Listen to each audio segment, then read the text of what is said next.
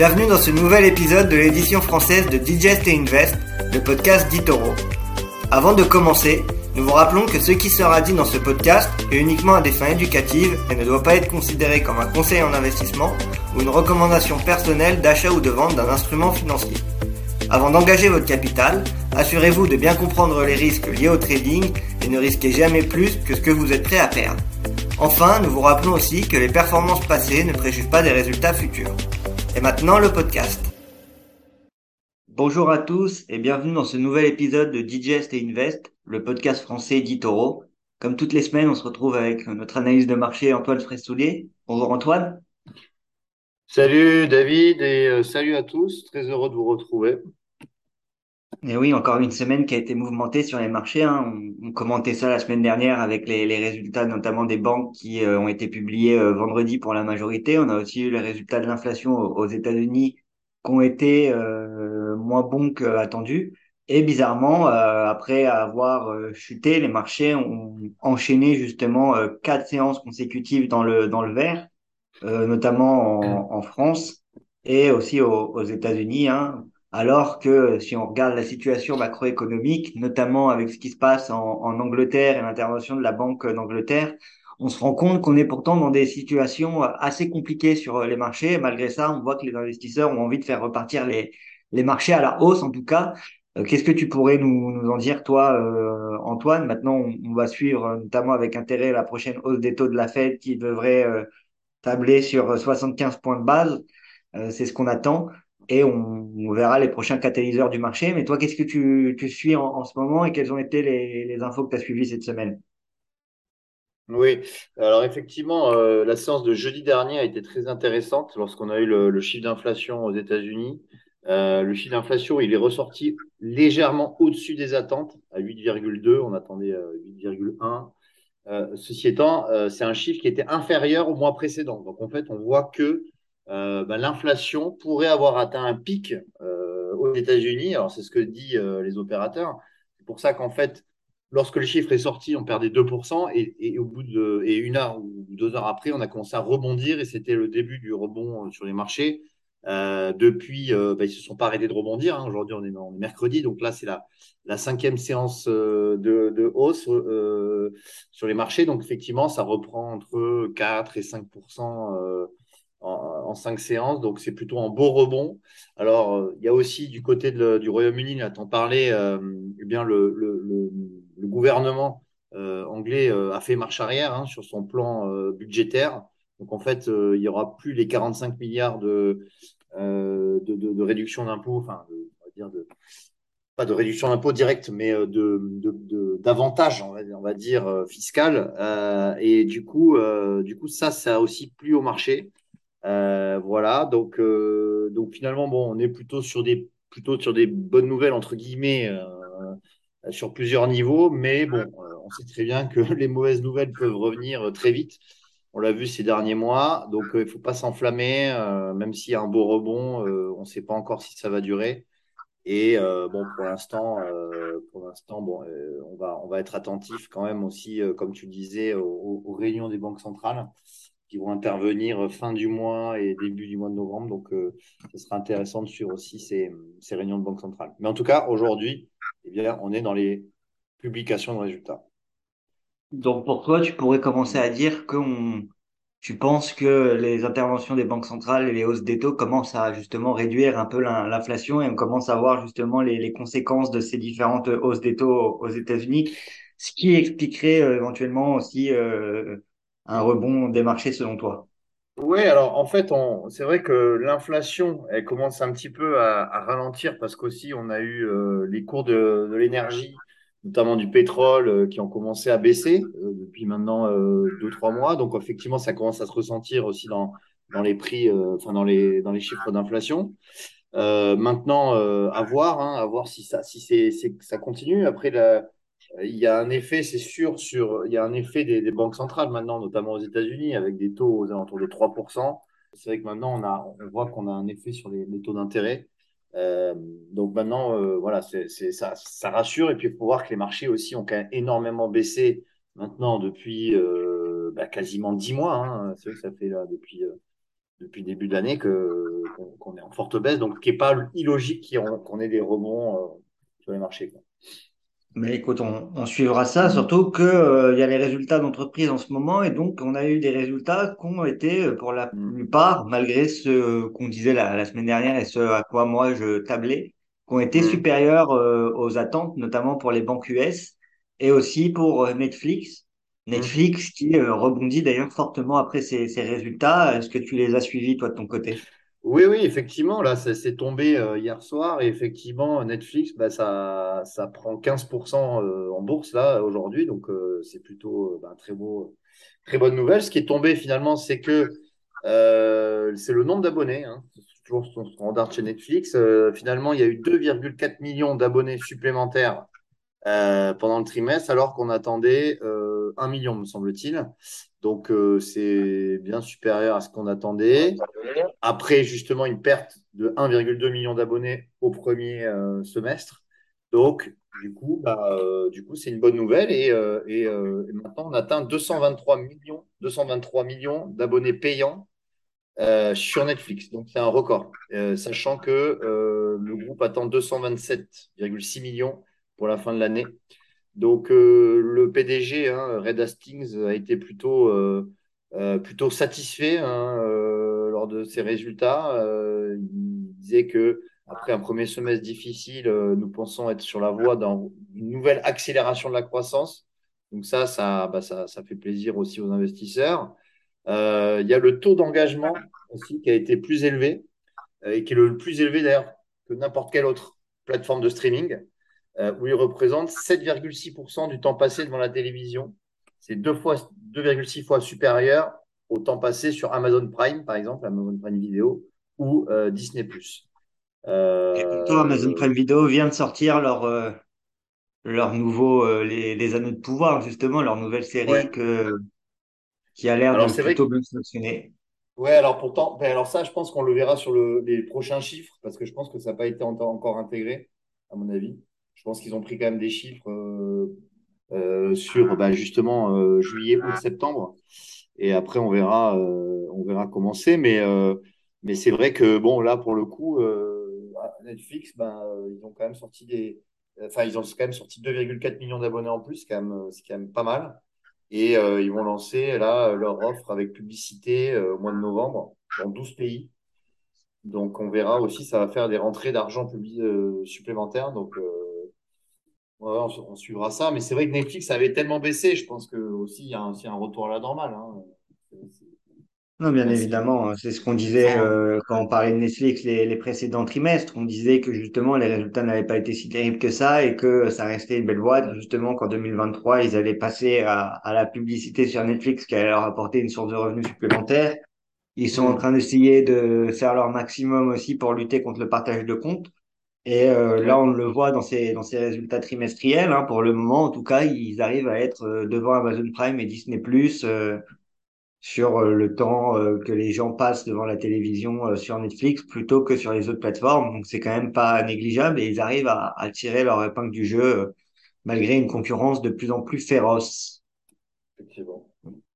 On a eu aussi les, les banques US qu'on publié, Ouais. la, la majorité des banques US, aujourd'hui même euh, toutes, parce que les, la dernière qui manquait, c'était euh, Goldman Sachs, et Goldman Sachs a, a publié aujourd'hui dans la journée, on est le, le 19 octobre, le mercredi 19 octobre quand on enregistre ce podcast.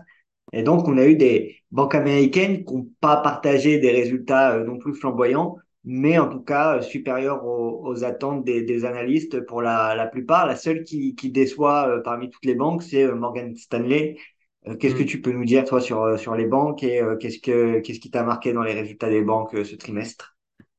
Mais effectivement, euh, les banques, euh, bah, on s'attendait de toute façon à des, à des baisses de, de bénéfices. Hein. Euh, on s'attendait pas à des pertes non plus, mais euh, des bénéfices en, en recul. Et c'est ce qui s'est passé. Donc, euh, on le voit euh, notamment bah, alors pour JP Morgan, hein, c'est la, la numéro un mondiale. Hein. Euh, on voit que bah, son bénéfice net a, a, baissé de 16%. Il est quand même ressorti à 9,7 milliards de dollars. Donc, euh, on est, quand même sur de gros bénéfices. Euh, après, en moyenne, on est entre ouais, 20% de baisse sur les, sur les bénéfices. Mais comme tu disais, Morgan Stanley a déçu avec une chute de 29% de son bénéfice net. Donc, c'est supérieur aux attentes, notamment en raison d'un assèchement des transactions à l'échelle mondiale.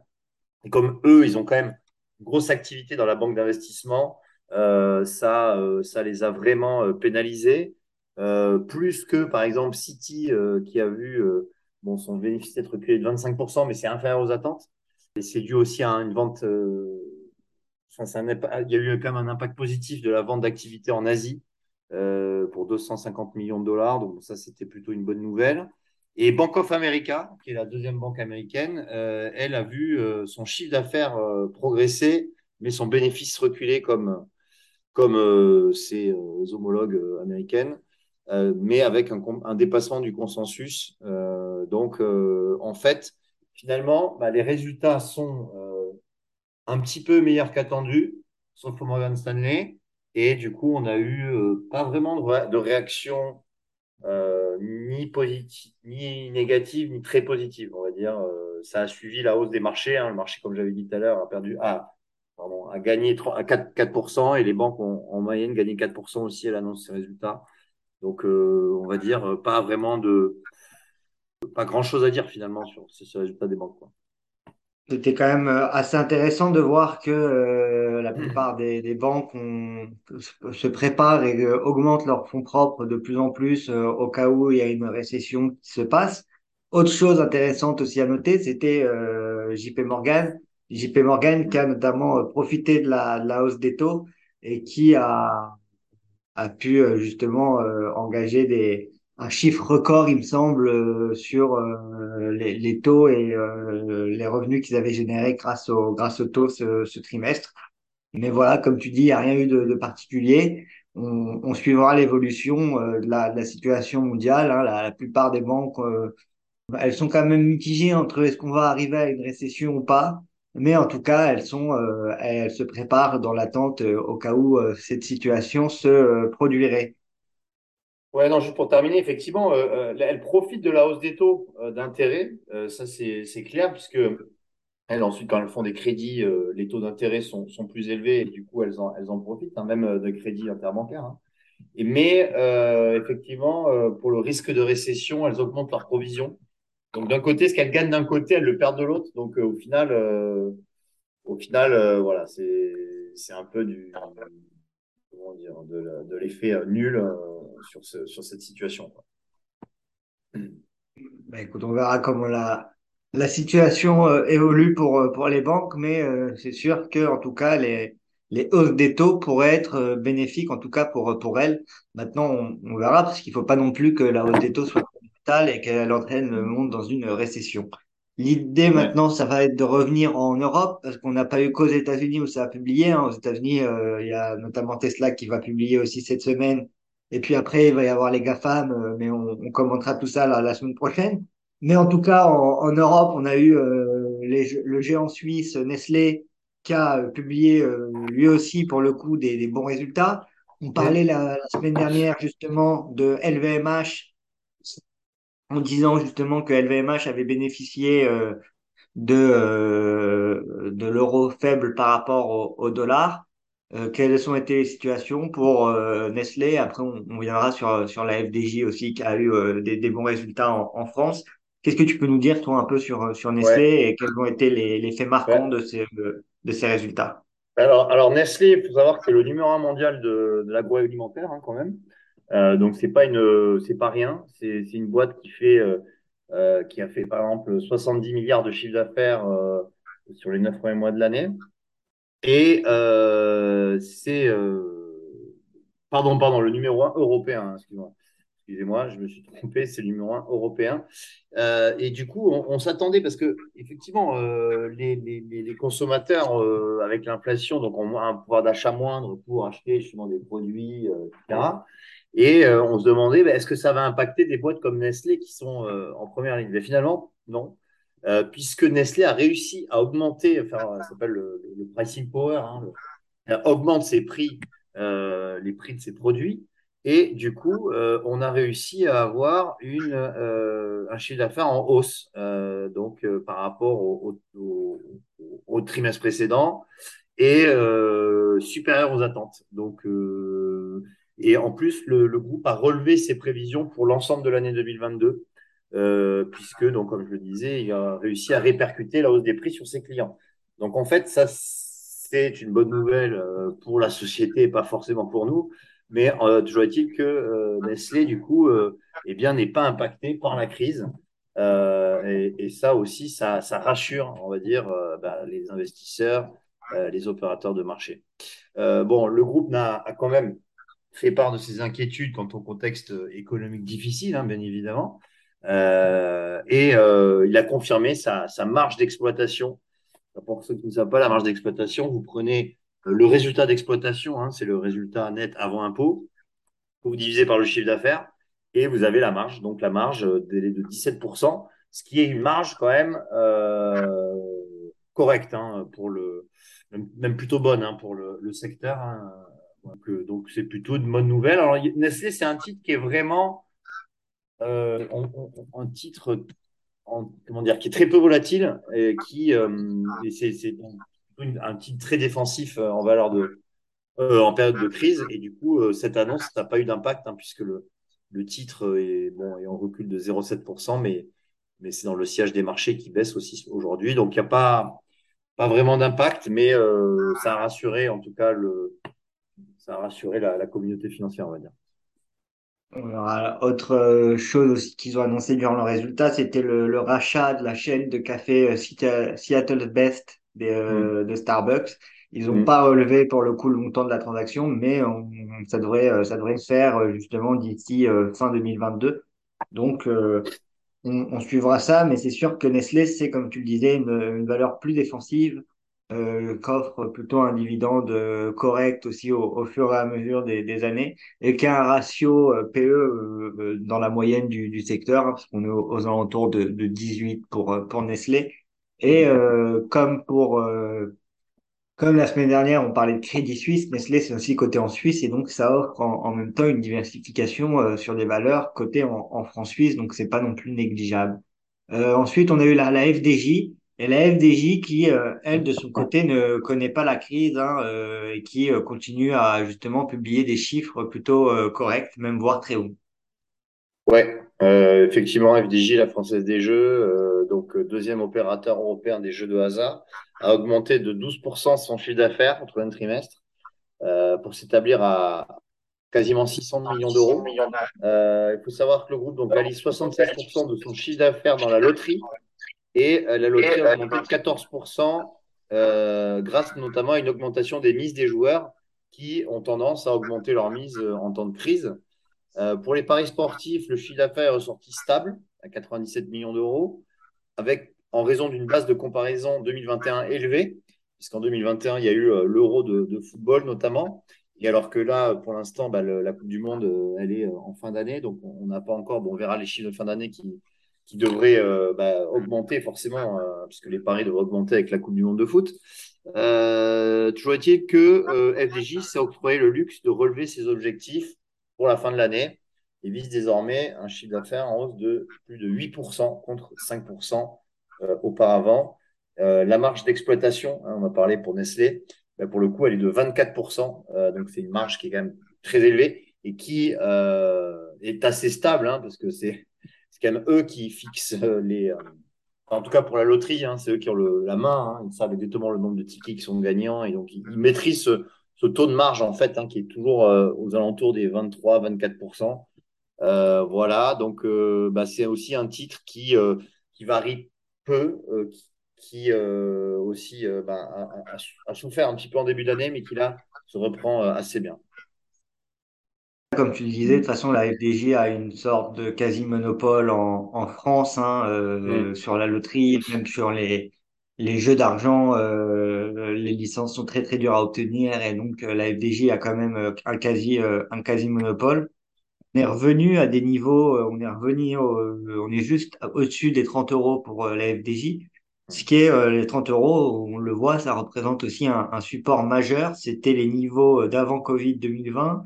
Ça a rebondi plusieurs fois dessus, notamment avant de partir entre juin et euh, entre juin et octobre 2020, avant de connaître une, une tendance haussière et partir à la à la hausse pour atteindre son plus haut à, à un peu plus de 50 euros. Et puis on est, on est désormais retombé. En tout cas, la, la FDJ qui publie des, des résultats impressionnants. Et puis comme tu le disais, pour le prochain trimestre, il devrait être euh, notamment boosté par, euh, par la, la Coupe du Monde et donc euh, ce climat. Donc on, on suivra, on suivra ça. Euh, est-ce que tu veux rajouter quelque chose pour cette semaine ou euh, on a fait le, le tour Bah, plus ou moins? non, je pense que moi, de mon côté, j'ai fait le tour. Euh, c'est vrai que là, on va avoir Tesla euh, ce soir et puis on attend les GAFAM euh, la semaine prochaine. Donc, effectivement, c'est le gros euh, qui nous attend euh, et on commentera euh, ça, euh, bien évidemment, euh, pour vous la, la semaine prochaine. Bah, très bien. Bah, écoutez, merci à tous de nous avoir écoutés en espérant que cela vous a plu. Si c'est le cas, n'hésitez pas à repartager, à nous, à nous dire en commentaire, euh, poser des questions ou à nous dire comment nous améliorer. Et puis, euh, sinon, on se dit euh, à la semaine prochaine donc pour un, un nouveau podcast. Au revoir. Merci, au revoir. Vous venez d'écouter Digest et Invest d'Itoro. Pour plus d'informations, rendez-vous sur itoro.com.